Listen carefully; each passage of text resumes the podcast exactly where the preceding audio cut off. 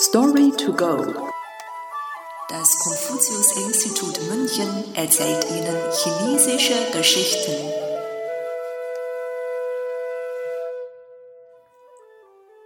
Wie gehört weitererzählen? Dao Ting Tu Shuo. Übersetzt von Nathalie Emmert. Zur Zeit der Frühlings- und Herbstannalen lebte ein Mann namens Mao Kung, der mündlich übertragene Legenden liebte. Sobald er eine neue Legende hörte, suchte er andere auf, um die Geschichte weiterzuerzählen.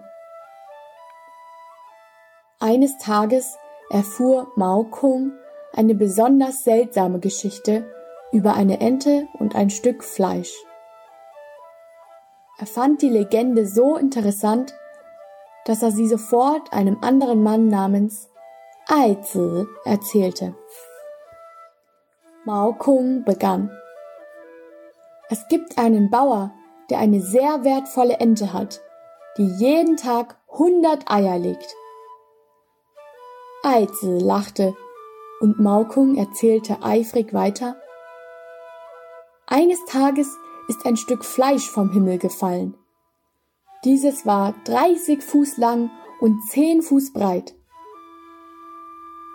Als Aizi ihm nicht glaubte, ergänzte Mao Kung schnell 20 Fuß lang. Aizi glaubte ihm immer noch nicht und fragte, wo lebt dieser Bauer, der diese Ente hat?